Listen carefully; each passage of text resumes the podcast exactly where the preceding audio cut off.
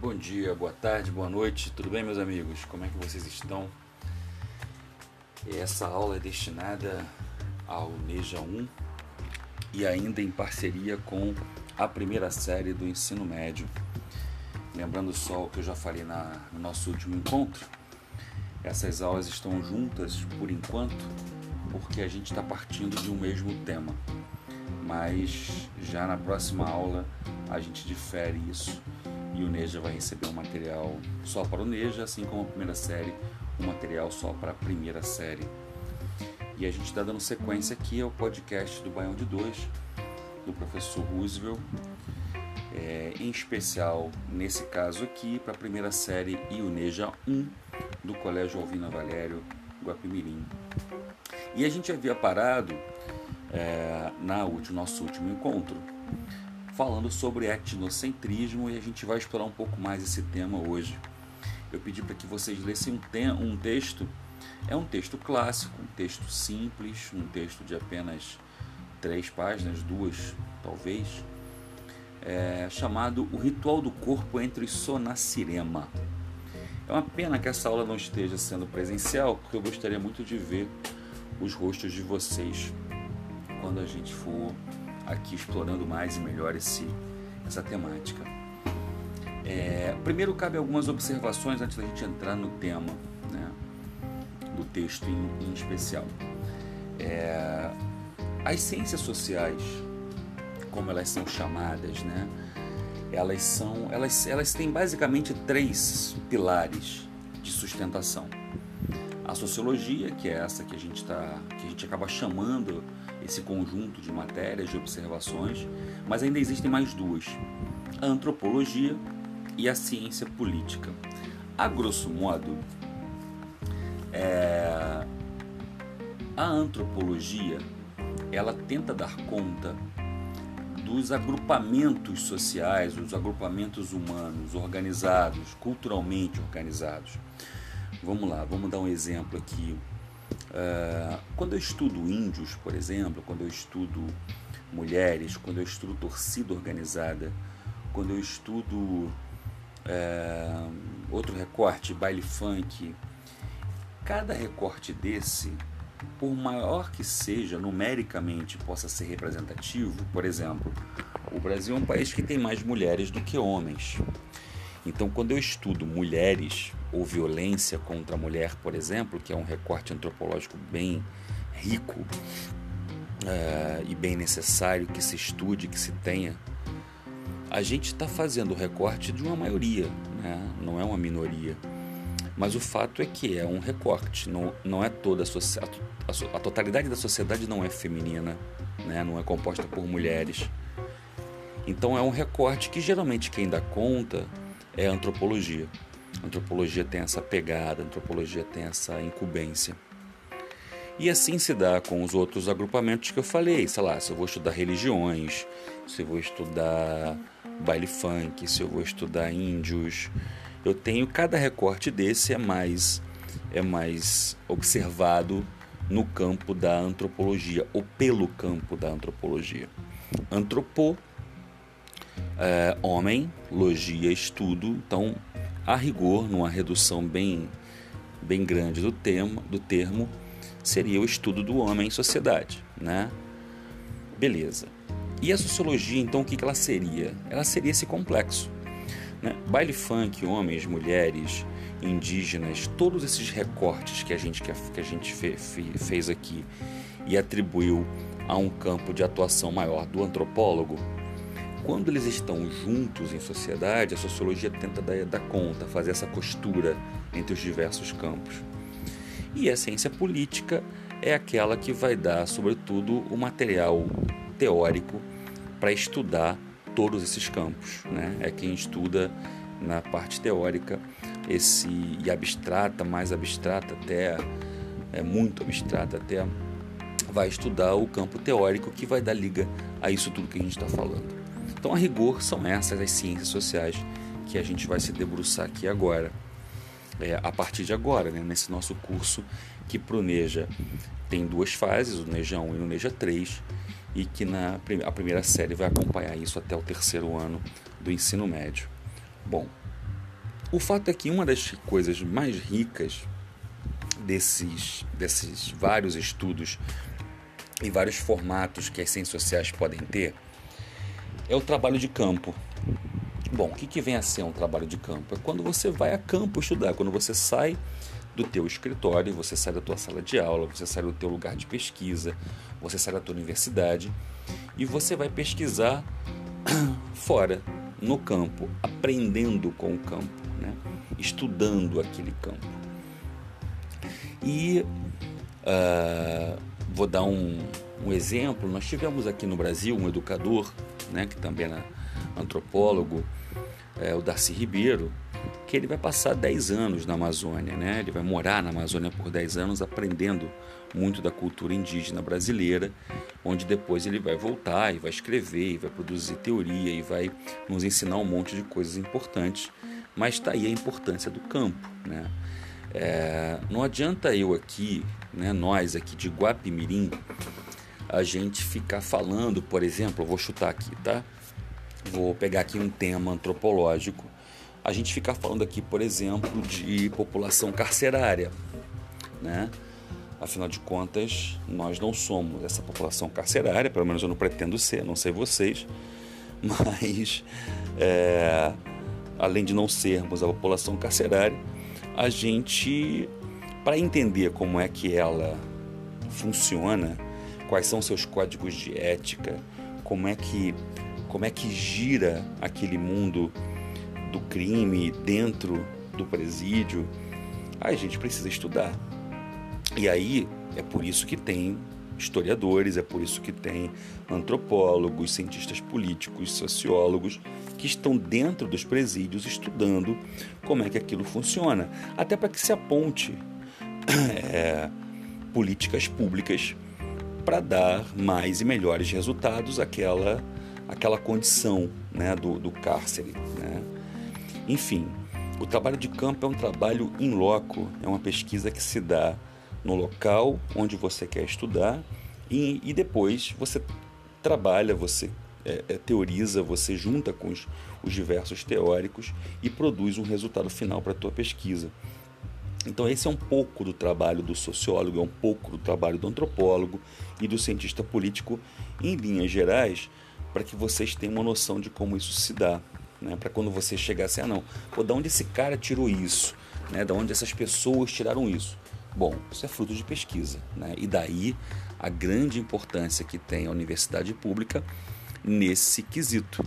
Uh, em todas as áreas do conhecimento, nas áreas exatas, nas áreas biológicas, nas áreas humanas, nas artes, as, as universidades públicas investem não só no ensino, como na pesquisa, como na extensão. E, e, é por isso que elas são as maiores referências de universidade no Brasil e muitas das nossas universidades públicas, para quem de vocês não sabe, estão no ranking das 100 melhores do mundo. Né? Então a gente está ali. É, é, não, não é à toa que a universidade pública ela é tão ela precisa ser tão valorizada e ela é tão questionada por quem é idiotizado e quer manter a população idiotizada, né?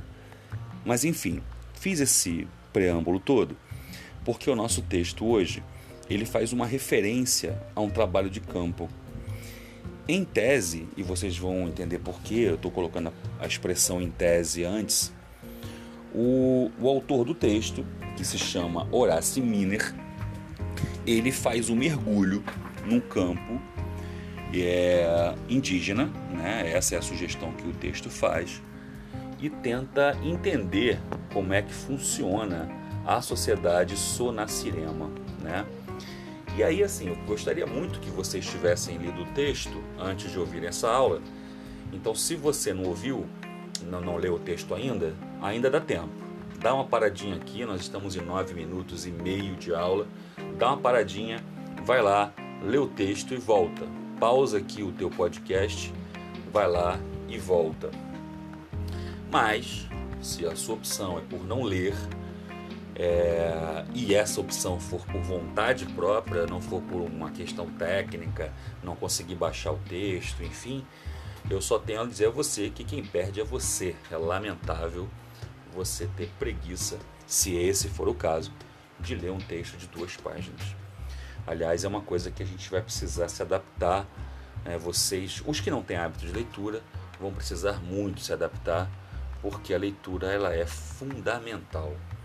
E aí a gente ainda vai falar muito da leitura em outros momentos de nossas aulas aqui. Mas o fato é que uh, a partir de agora essa aula é de spoiler.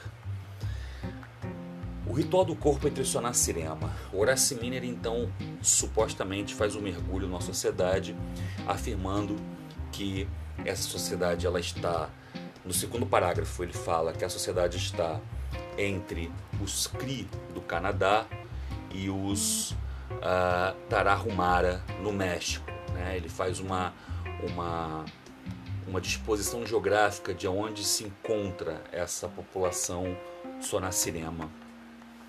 E logo em seguida ele fala o seguinte, abre aspas, a cultura sonacirema se caracteriza por uma economia de mercado altamente desenvolvida, blá blá blá blá blá blá, e ele bota na última linha desse parágrafo o seguinte: o foco dessas atividades é o corpo humano, cuja aparência e saúde constitui a preocupação dominante dentro do ethos desse povo. Ethos. Ethos é uma palavra grega que vai dar ramificação para a palavra ética e para a palavra moral. Ou seja, ethos é aquela condição sem a qual o indivíduo não um, grupo, um agrupamento social, um agrupamento cultural não existe. Né? É uma condição sine qua non, é uma condição vital. O que ele está dizendo é que o ethos, a condição vital, a condição ética e moral desse grupo é, Sonacirema é o corpo humano. E aí ele continua a crença fundamental subjacente a todo o sistema parece ser que o corpo humano é feio e que a sua tendência natural é a debilidade à doença. Qual é a preocupação do autor do texto nesse momento? É dizer para gente que essa sociedade ela é centrada no corpo, na estética. Ele é, essa sociedade, em tese, ele, tá, ele, ele classifica como sendo uma sociedade que acredita que o corpo humano, por natureza, ele é feio e que, por consequência, a tendência desse corpo é a tendência natural dele é a debilidade e a doença. E ele vai então falando sobre isso, né? Falando, vai descrevendo o, o ponto focal desse texto é na sociedade sonacirema tentar entender por que, que esse povo ele é tão preso ao corpo, tão, tão fixado no corpo, né? E aí ele continua. É, todo grupo doméstico possui um ou mais santuários dedicados a tal propósito. Esse santuário seria dedicado ao propósito do corpo. Né? Os indivíduos mais poderosos da sociedade têm vários santuários, santuários em suas casas. E a opulência de uma moradia, ou seja, a riqueza de uma moradia, é frequentemente medida em termos da quantidade desses centros rituais, ou seja, quanto mais é, é, houver desses centros rituais em, sua, em suas casas, é, desses é, santuários em suas casas, mais poderosa é aquela família. Né? E aí ele continua. Ele está dizendo então que a gente, esse, esses sonacinemas eles são presos ao corpo e que eles têm suas próprias casas é, santuários, né, locais sagrados de veneração do próprio corpo. Né? E aí ele vai colocando, vai dizendo que o santuário ele é no formato de uma caixa ou de uma arca embutida na parede, que essa arca é onde são guardados inúmeros feitiços e porções mágicas. É, que tais feitiços e porções são obtidos de vários curandeiros diferentes, cujos serviços devem ser retribuídos por meio de presentes substanciais. É... Enfim, o feitiço não é, não é descartado de cara, ele pode ser servido a seu propósito mais adiante. Ele também pode ser, ele pode ser, esse feitiço ele pode ser usado uh, ao longo de um tempo. Os materiais mágicos são específicos para certas doenças E ele vai colocando isso para a gente pensar e analisar o quanto esse povo é fixado no corpo e o quanto ele venera o próprio corpo. Tem um dado momento do texto que ele fala que embaixo da caixa mágica que fica nesse santuário existe uma pequena fonte. E todo dia, cada membro da família, em sucessão, entra no santuário, se curva diante da caixa mágica do santuário, mistura diversos tipos de água sagrada na fonte e realiza um breve rito de ablução. Então, todo dia, aquela mesma cerimônia de você chegar no santuário, olhar para a parte mais importante dele que fica à sua frente e se abaixar num ritual de, de reverência, de respeito. Chega até a fonte, deixa aquela água escorrer e bota ela na boca e vai então fazendo todo o ritual é, que todos os membros da família Sonacirema fazem durante a sua a, a, em determinadas horas do dia, né? É, e para isso, claro, como é, como é que eu consigo essa, essa, essa, as poções mágicas? Como é que eu sei que tipo de doença que eu tenho? E aí eu tenho uma hierarquia de profissionais da magia. Eu tenho o curandeiro, que é o cara de maior prestígio, segundo o texto, e eu tenho o profissional chamado Homens da Boca Sagrada, que vem abaixo do curandeiro, mas são tão importantes quanto né, o curandeiro. Os Sonaceremas nutrem um misto de horror e fascínio pelas suas bocas, é o que afirma o texto, é quem afirma esse, esse, esse antropólogo que mergulhou na, na sociedade sonacirema. Acredita-se que a condição da boca possui influência sobrenatural nas relações sociais, segundo Horace Miner. E ele vai dizendo que a, o, o, homem da boca sagrada, né, esse, esse curandeiro também, mais específico né, do, da boca, ele vai dando para para você alguns ritos bucais privados para você fazer, enfim. E ele vai lá narrando, desenhando e, e, e escrevendo tudo o que ele viu de, de, de curioso né, na, na sociedade sonacirema. É, ele vai dizer que no templo o mago possui impressionante parafernália, esse mago do, da boca sagrada, para fazer rituais na tua boca. Ele diz num dado momento que quando você, aí já é o curandeiro maior, quando você não está tá com algum problema de saúde, você é levado a um templo mais imponente, a um templo que, que de fato foi projetado para as pessoas que estão passando por, um, por, por questões de saúde mais graves, que é o Latipso.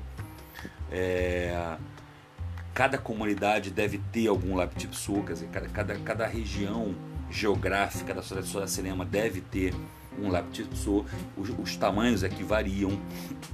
É, Algumas crianças que não estão acostumadas a esse ritual, ainda não estão totalmente dogmatizadas para esse ritual, acabam acreditando que o Laptipso é o lugar onde você vai para morrer, tá? assim está assim tá escrito no texto. Né? As crianças temem os, os curandeiros do Laptipso. Ela, ela, as, as crianças ainda não entendem muito bem aquilo, mas apesar do Laptipso ser, ser um lugar onde se praticam rituais até muito violentos, muito violentos, às vezes com sangue, às vezes com sacrifício, é, no Laptipso muita gente escapa, muita gente de fato se cura. E aí ele vai dizendo isso né, pra gente no texto, né? Espero que vocês depois leiam lá com calma ele vai dizendo, vai dizendo, vai, vai, vai explicando isso um pouco melhor. É, e até que ele fala que para concluir deve-se mencionar certas práticas que estão baseadas na estética, na estética nativa, na preocupação com o corpo, mas que dependem da, da aversão generalizada do corpo e das funções naturais. Ele vai dizer que nessa sociedade tem um tipo de dieta de jejum ritual para fazer pessoas gordas emagrecerem e para pessoas magras ficarem gordas. Depende muito do grau de loucura na cabeça das pessoas que, que acham que, que tem algum tipo de enfermidade ou que faz engordar ou que faz emagrecer. O fato é que essa sociedade ela é muito centrada na questão física, corpórea. E aí ele, ele termina. Nossa descrição da vida dos Sonacirema certamente mostrou que eles são um povo obcecado pela magia. É difícil compreender como eles conseguiram sobreviver por tanto tempo, sob os pesados fardos que eles próprios se impuseram. Mas, mesmo costumes tão exóticos quanto estes ganham seu verdadeiro sentido quando encarados a partir do esclarecimento feito por Malinowski. Vamos a, a Malinowski, está entre aspas. Quando olhando de cima e de longe, dos lugares seguros e elevados da civilização desenvolvida, é fácil ver toda a rudeza e irrelevância da magia. Mas, sem este poder, este guia, a magia, o homem primitivo não poderia ter dominado as dificuldades práticas como fez. Nem poderia o homem ter avançado até os mais altos estágios da civilização é assim que termina o nosso texto dessa semana. Agora vamos lá. Eu queria muito que vocês escrevessem até agora, até o minuto 21 do nosso podcast, é, sobretudo os que leram o texto, o que, vocês acharam dele? O que, vocês viram? O que vocês destacam de positivo? Se há alguma coisa positiva, se há alguma coisa negativa. Seria muito interessante que vocês conseguissem escrever lá o que vocês de fato pensam sobre o que vocês leram e o que vocês ouviram até aqui agora. E por que isso? E aí agora sim começa a sessão do spoiler. Porque na verdade esse, esse, esse Horace Miner nunca foi um antropólogo que fez um trabalho de campo. Ele está analisando exatamente a nossa sociedade. Exatamente isso que eles ouviram. O Horace Miner no texto O Ritual do Corpo entre Sonacirema, está analisando a nossa sociedade. Vamos aos poucos. Se você pegar, e eu peço a vocês que façam isso, o nome do texto e pegarem a última palavra e lerem de trás para frente. Vocês vão ver o seguinte: o ritual do corpo entre os.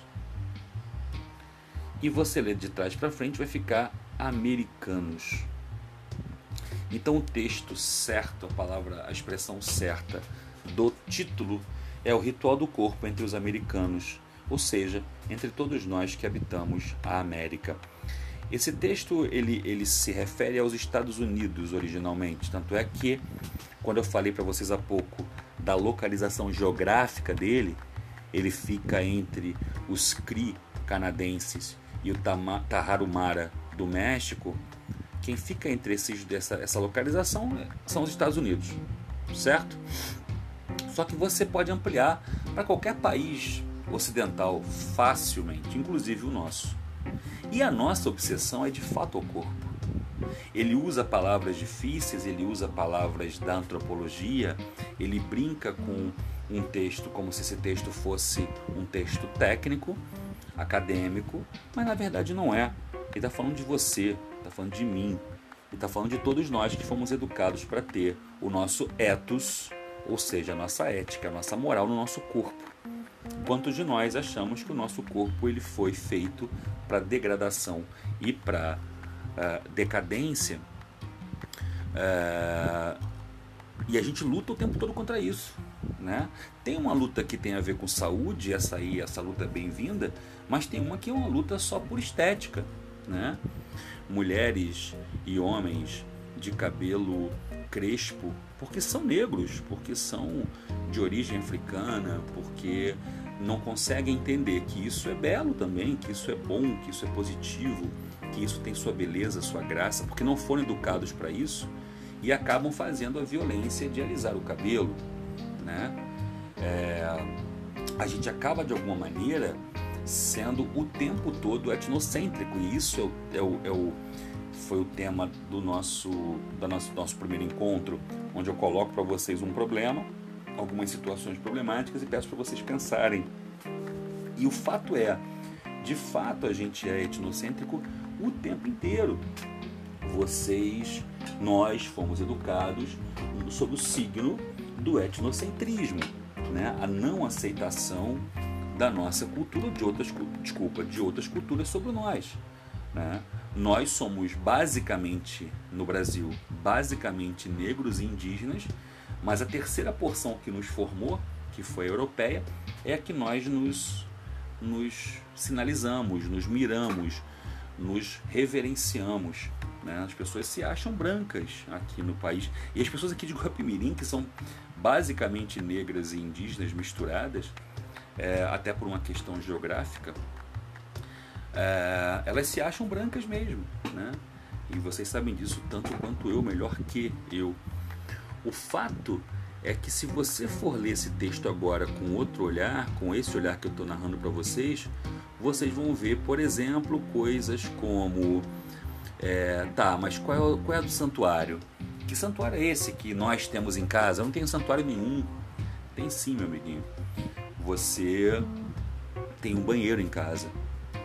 E a gente sabe que quanto mais banheiros nós temos em casa, mais opulenta é a residência, ou seja, maior é a casa. Tá, mas eu não tenho nenhuma arca sagrada no meu banheiro. Tem. A arca sagrada é aquele lugar onde você guarda seus remédios. E os remédios são as porções mágicas que ele narra no texto. A arca sagrada geralmente é o lugar onde tem um espelho na sua frente e você olha para o espelho e reverencia a você mesmo. Você olha para você e se acha belo, se acha decadente, se acha feio, se acha feia, pouco importa, mas é ali que você faz a reverência a você mesmo. Tá, mas eu não tenho fonte em minha casa. Tem sim. Quando você abaixa e abre a fonte, você abre a torneira da tua pia e faz abluções, coloca água sagrada na sua boca. Ablução é fazer aquele movimento da água dentro da boca enquanto você vai escovar o dente ou antes e depois de escovar o dente. Entende? Então, é, as porções sagradas que os curandeiros nos passam, os curandeiros, claro, já devem ter percebido, são os médicos, assim como o homem da boca sagrada são os dentistas. E são eles é que fazem essa essa essa quantidade enorme de receitas que nós temos, que nós vamos usar para lutar contra a decadência do nosso corpo e tentar manter o mínimo de saúde. Porque o ethos, repito, que está lá em cima do texto da nossa vida, na nossa sociedade, que somos sonacirema, sonaciremas, é o nosso ethos é o corpo. Né? E como vocês já devem ter percebido, a palavra latipso, que está no texto, se você ler ao contrário, você vai ler a palavra hospital. Então, quando eu falei que existe um templo maior, que as pessoas vão para se curar, obviamente eu não me referia a nenhuma igreja, o templo maior que você vai para se curar é o hospital. Né? E por que, que algumas crianças já acham que ali é o lugar que se vai para morrer? Porque muitos do que vão para lá para o hospital acabam morrendo mesmo, não porque o hospital é incompetente, às vezes até por isso, mas em função das doenças que carregam. Né? Isso é natural, isso é humano, isso também faz parte da, da lógica da vida. Né? É, mas eu falei que é um ritual que muitas vezes é sangrento, tem muito sangue envolvido, muita violência. Sim, tem casos onde você chega muito machucado no hospital, com muito sangue, e é lá naquele templo, o Latipso, ou se preferirem o hospital, onde você vai para tentar se curar, né? E assim vamos seguindo viagem, assim vamos vendo que o texto te leva a uma visão preconceituosa. Os que de vocês lerem o texto, ou leram o texto sem essa aula antes, vocês provavelmente tiveram uma visão pré-conceituosa. Talvez vocês tenham achado essa sociedade uma sociedade primitiva. Talvez vocês tenham achado essa sociedade de bárbaros. Talvez vocês tenham achado que os Sonacirema eles eram é, é, pouquíssimo evoluídos. E na verdade, o texto falava sobre nós. Texto dizia sobre o que nós de fato somos e não sobre o que os tais indígenas Sonacirema são. Né? Então, com isso, a gente fecha aqui esse texto e, e, e, e cai um pouco naquilo que vocês, é, os poucos de vocês que me responderam da primeira série, do Neja foi uma pessoa só que me respondeu. No, escreveu lá no chat, ou mandou a fotografia do, do, do trabalho que eu passei. É, lembra que tudo que a gente fizer, tudo que vocês fizerem, vai contabilizar como trabalho feito, né? E nota, portanto. É, da 1002 eu tive o Raul de Castro, a Ana Carolina e a Giovana me entregaram. E na 1001 eu tive o Cauane, Gabriel e o Pedro Dalcin que me mandou, mas não tinha arquivo nenhum. Então, Pedro, se você tentou mandar alguma coisa que não fosse um caô, você tenta mandar lá de novo. Beleza, cara? É... E aí, assim, a maioria é, de vocês, quando eu perguntei lá na aula passada sobre o etnocentrismo, é, diz que não presenciou nada etnocêntrico. Para você não ter presenciado nada etnocêntrico, você, por exemplo, nunca pôde ter presenciado ou sabido ou ouvido falar sobre nada de racismo, por exemplo. Se você no Brasil não ouviu falar de nenhum caso de racismo, de nenhum caso de preconceito contra indígena, contra alguma etnia, alguma cultura, contra árabe, contra muçulmano, contra judeu, contra cigano, uh, contra indígena. Se você não ouviu nenhuma coisa nesse sentido, cuidado, você pode estar morando num outro planeta e não sabe, né? Você pode estar muito alienado do jogo que te cerca. Agora, provavelmente você não associou as coisas que você já passou ou já ouviu à palavra etnocentrismo, né? ao termo etnocentrismo. Então eu tô, eu tô atribuindo a isso, tá? Eu tô, eu tô atribuindo a você não fazer uma associação direta a quem escreveu que não, não passou ou nunca viu nada etnocêntrico a estar tá fazendo essa, essa visão. É, a Ana Carolina escreveu uma coisa muito bacana no trabalho dela. Ela falou que ela mesma não passou, mas que ela entendia que o nazismo era um exemplo de etnocentrismo. E sim, Ana, perfeita a tua colocação. O nazismo foi uma das, das, das formas mais violentas e nítida de etnocentrismo do nosso próximos a nós, né, em termos de tempo. O nazismo tem 80 anos de idade, né? Ou seja, foi, foi, foi há muito pouco tempo, muito pouco tempo. Então, de fato, a gente está falando, você foi, foi precisa, a gente está falando de um dos momentos mais violentos da história da humanidade e que infelizmente estão de volta, né? É, a crença naquela época que o nazismo carrega de que havia uma sociedade branca, pura, ariana, germânica, né, portanto alemã, e que tudo que era diferente disso, por exemplo, latinos como nós somos, africanos como é nossa origem, judeu, cigano, é, árabe, tudo isso era digno de ser inferior, era menor, né? E como uma parcela significativa desses povos, aspas, diferentes, desses povos, mil aspas, porque isso jamais falaria, desses povos sujos para os alemães nazistas, que habitavam o território alemão, eram os judeus, eles acabaram elegendo os judeus como um, um câncer, como um problema, como alguém a ser combatido. É, e não à toa a gente fala de 6 milhões de judeus mortos na Segunda Guerra Mundial e vocês devem saber dessas histórias, espero que todos saibam dos campos de concentração, de como os judeus eram tratados, das experiências biológicas que eram feitas com judeus, ciganas, com prostitutas, com homoafetivos é, nos campos de concentração e o quanto a humanidade perdeu e se desumanizou com esse nefasto modelo sistêmico, né? E há ainda hoje é, muito mais perto do que a gente gostaria ou do que a gente deveria suportar pessoas muito próximas a gente e eu digo quando, quando eu falo próximas a gente eu falo especialmente no Brasil que tem que volta a ter essa, essa esse tipo de ideologia né? esse tipo de, de visão de mundo é, muito cruel, né?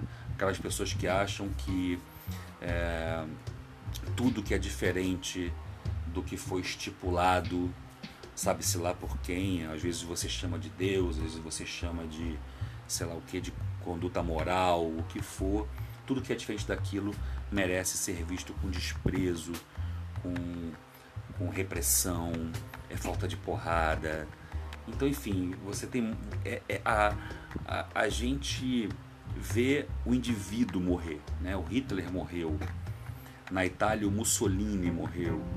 E se eu fosse aqui falar de vários tiranos, o Franco, o Salazar, esses caras morreram.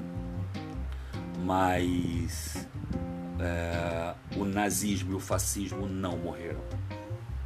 O nazismo e o fascismo, enquanto ideias, eles estão muito vivos e muito próximos inclusive no poder no Brasil você tem traços fascistas bem grandes, bem, bem, bem nítidos, né? É, então a gente tem as ideologias não morrem, as ideias não morrem, elas se transformam, se adaptam ao tempo, ao espaço, mas elas incomodam, continuam por ali vivas e, o, e não tem jeito. Ah, não adianta, ah, então ideologia é ruim. Não, não. Ideologia nunca foi ruim, ela só existe. Ela não é boa nem ruim, ela existe, ela está aí. A, a nossa questão é a seguinte: vocês são nesse momento estudantes de ciências sociais, né? estudantes de sociologia. Vocês vão ter que aprender os mecanismos que se produz, que os que se, os mecanismos que são usados para a produção de ideologia é, e, consequentemente, vocês vão entender como é que o jogo é jogado. Se eu entendo como. Veja, não adianta não querer participar do jogo. O jogo existe. Eu sou uma peça no tabuleiro. É, essa, essa condição é uma condição humana. Eu não tenho como lutar contra ela. O que eu tenho que aprender quais são as regras do jogo. Para eu entender como é que eu movo a mim enquanto peça. Que você não permita que um outro jogador mexa você enquanto peça. Então, o que a sociologia vai, vai projetar para a gente, vai nos dar essa condição, é de tomarmos conta de nossas próprias vidas. A entender como é que as ideias funcionam, como é que as ideologias funcionam e de que lado da história eu quero estar. De que lado desse, desse universo né, maior do que eu, político, social, econômico, cultural, de que lado que eu vou estar. Muitos de nós somos de origem pobre e defendemos as elites. Sim, isso é possível. Eu fui convencido ideologicamente a fazer isso. Pouco importa que na minha conta bancária sequer tenha dinheiro. Mas para essa galera, ele, é, é, é, o que importa é que eu as defenda. É, ou seja, a ideologia ela é poderosa. Por hoje é só, meus amigos, minhas amigas. Ficamos por aqui, mas só começamos as nossas viagens, nossas aulas. E a partir da semana que vem a gente divide essa turma. Eu vou preparar um material específico para o Neja e um material específico para a primeira série. A gente vai para lugares diferentes. Beleza? Um beijo grande. Fiquem em paz. Cuidem-se Cuidem das pessoas que vocês amam. Se preservem, se cuidem. A situação não está fácil. Os que trabalham, quando forem trabalhar, por favor, máscara e álcool gel. Sempre troquem a máscara, abusem no álcool gel. Cuidado, abusem no álcool gel. e vocês vão ter menos chance aí de passar pelos perrengues que 300 mil pessoas e famílias estão passando. Um beijo grande. Se cuidem.